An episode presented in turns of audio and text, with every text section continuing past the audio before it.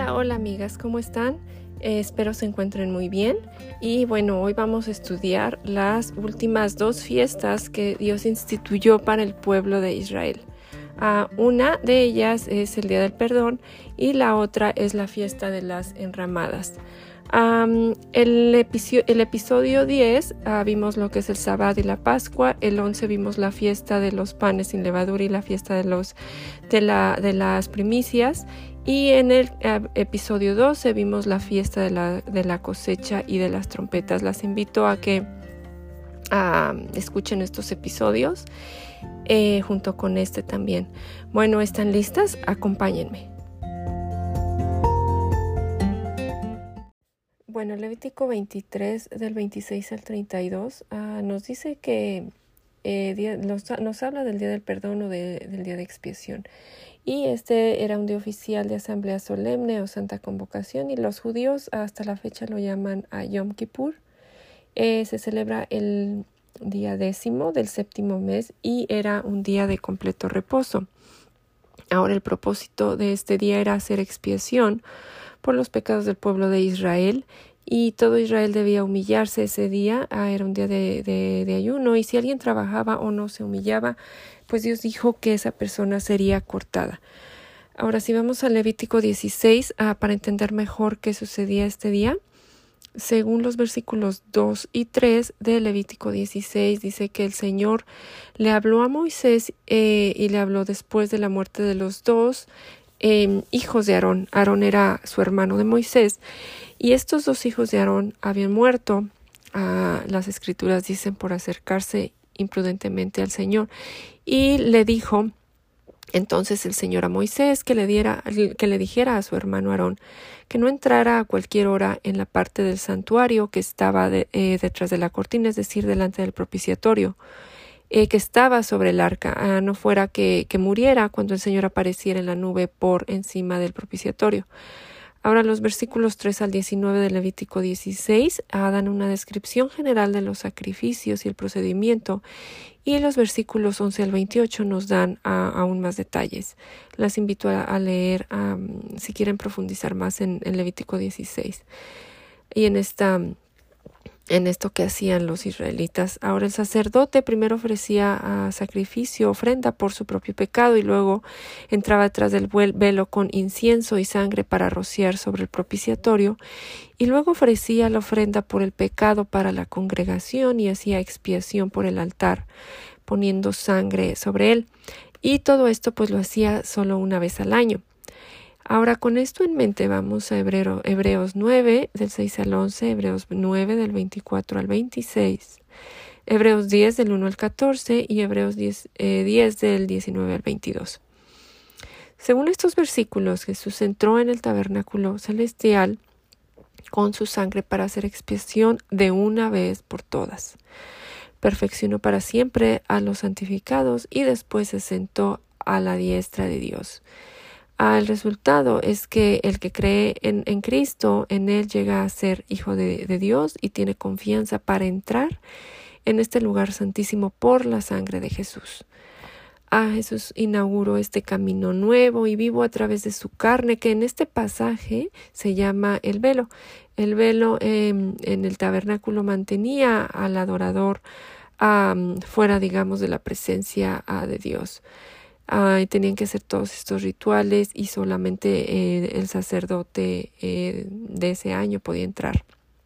Ahora, de acuerdo con Levítico 17:11, la vida está en la sangre y era dada para hacer expiación por, por las almas de, de las personas eh, y por el sacrificio de Jesús el creyente puede entrar confiadamente en la presencia de Dios.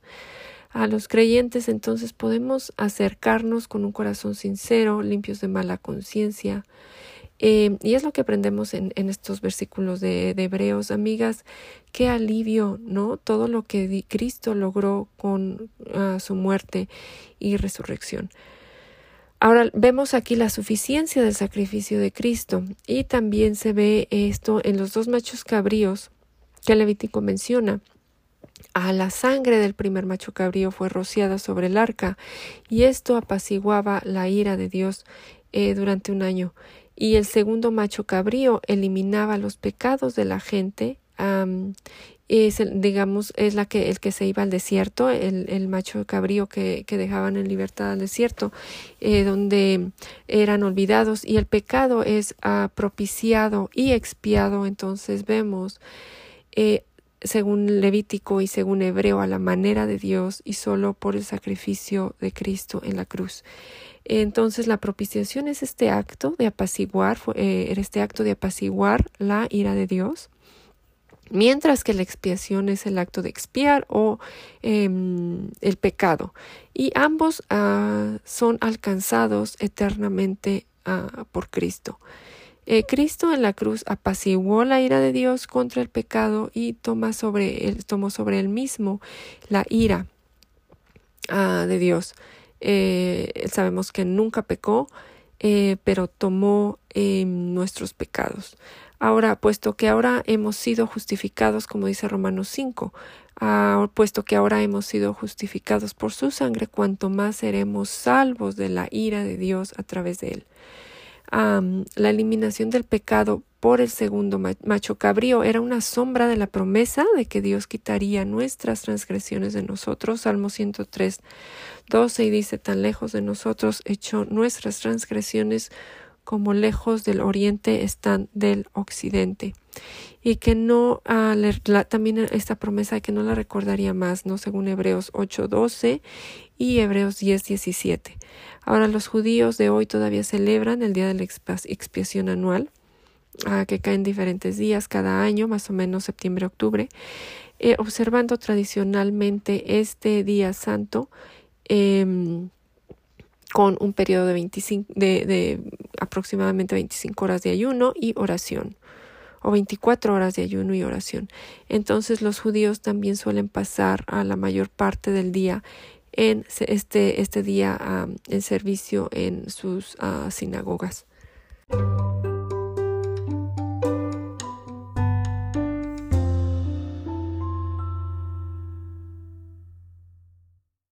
Ahora veamos la última de las fiestas, la fiesta de las enramadas o la fiesta de los tabernáculos. según Levítico, regresando a Levítico 23, 33 al 44, esta fiesta se celebra el día 15 del séptimo mes a por ocho días, cinco días después del día de la expiación. el día de la expiación, ah, entonces como vimos, era un día solemne en el que los israelitas se humillaban, ayunaban, y esta, según el versículo 40, esta, esta última celebración, uh, sería una celebración de alegría durante siete días después de que se recogiera la, cosecha.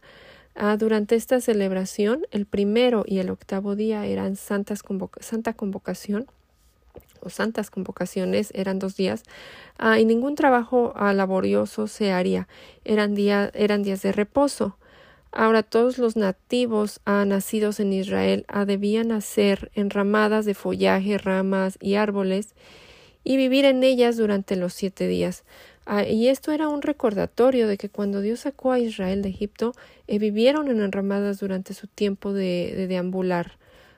Dios dijo que esto era un estatuto perpetuo y les dijo yo soy el Señor tu Dios. es decir, esto era un mandato. En números 29 del 12 al 40 ah, da los detalles de los sacrificios diarios y eh, vemos que se sacrificaban más animales durante esta fiesta eh, de las enramadas que los que se sacrificaban el resto del año.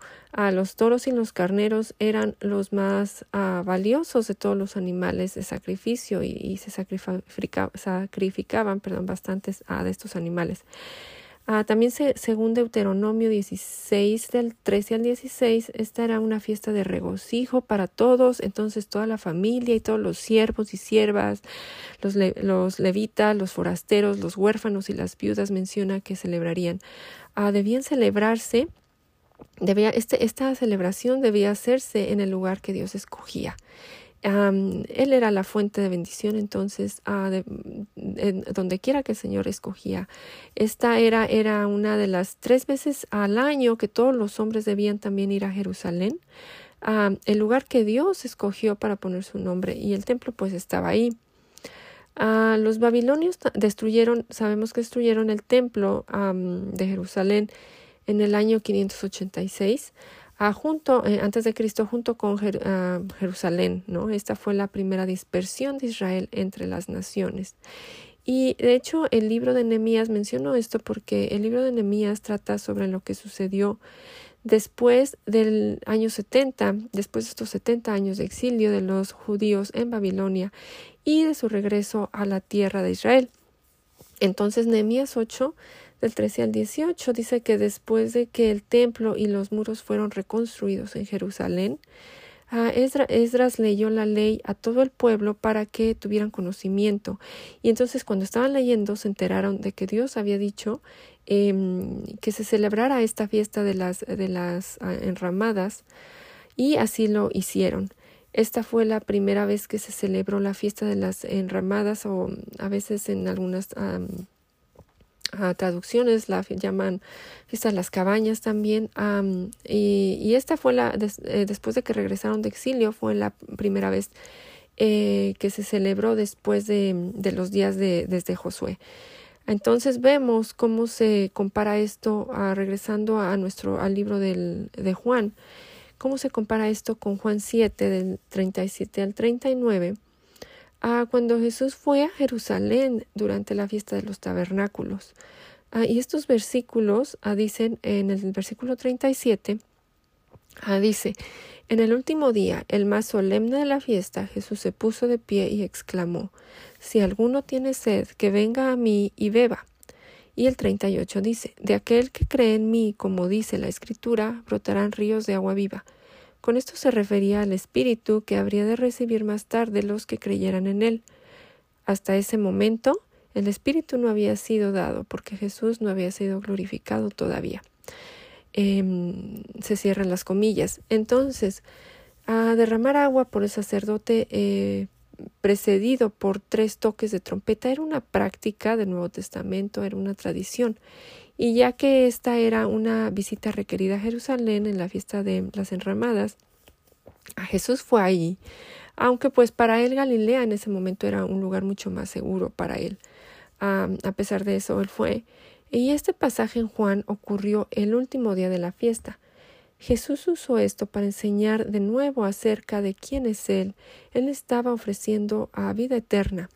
Jesús ofreció ríos de agua viva, al que creyera y se refiere al Espíritu Santo, después especifica en, en, estos versículos.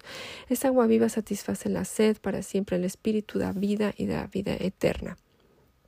Ahora, según Zacarías eh, 14 del 16 al 19, después de que Jesús regrese a la tierra, todas las personas que queden eh, de las naciones que lucharon contra Jerusalén irán a Jerusalén para adorar al Señor. En ese momento Israel no era la única, no será, no, no va a ser la única nación que celebra la fiesta de las cabañas. Eh, dice que no caería, caerá lluvia sobre las naciones que no vayan, que no vayan a celebrar la fiesta. Este pasaje ah, es una referencia al reinado de mil años eh, que está en, a futuro, en lo que algunos se refieren como el milenio. Amigas, por último, las tres fiestas de peregrinación en las que se ordenó a todos los varones judíos presentarse ante el Señor en el lugar, que Él eligiera ah, son muy importantes en lo que respecta a la vida de Cristo y su obra de redención. Sabemos con certeza que la Pascua y la fiesta de los panes y levaduras simbolizan el sacrificio expiatorio de Cristo en la cruz. Ah, del mismo modo, sabemos que Pentecostés marcó el comienzo de la fiesta de, las, de las semanas, eh, fue el momento de la ascensión, en el momento de la ascensión a corporal de Jesús, y la mayoría de los eruditos estarían de acuerdo en que la fiesta de los tabernáculos ah, es un símbolo de la segunda venida de Cristo, cuando Él venga a establecer su reino terrenal. ahora, ¿por qué ayuda esto a la iglesia? ¿Por qué ayuda a, a la iglesia de Cristo saber estas cosas? Eh, bueno, por varias razones, pero una de ellas son porque podemos entender mejor algunas de las cosas que nos dice el Nuevo Testamento. Eh, también podemos comprender mejor el significado profético de las fiestas y algunos de los cuales pues no se han cumplido ah, y los esperamos, como es ah, la fiesta de las, la última fiesta que vimos. la fiesta de las enramadas o de la cabaña, ¿no? Que apunta a la segunda venida de Cristo y las fiestas representan o, apuntan a, la redención, eh, a la salvación de Dios. Entonces, amigas, esperamos que esta serie de, de episodios referentes a las fiestas nos hagan reflexionar, nos ayuden, nos inviten también, las las invitamos a, adentrarse también en las páginas del Antiguo Testamento y ver que toda la palabra es una sola historia, una sola historia de, redención, de salvación y que depositemos nuestra confianza en, en el Dios que es el único Dios, que es fiel y en Cristo y en su obra. Entonces, pues hasta el próximo episodio, que el Señor las bendiga.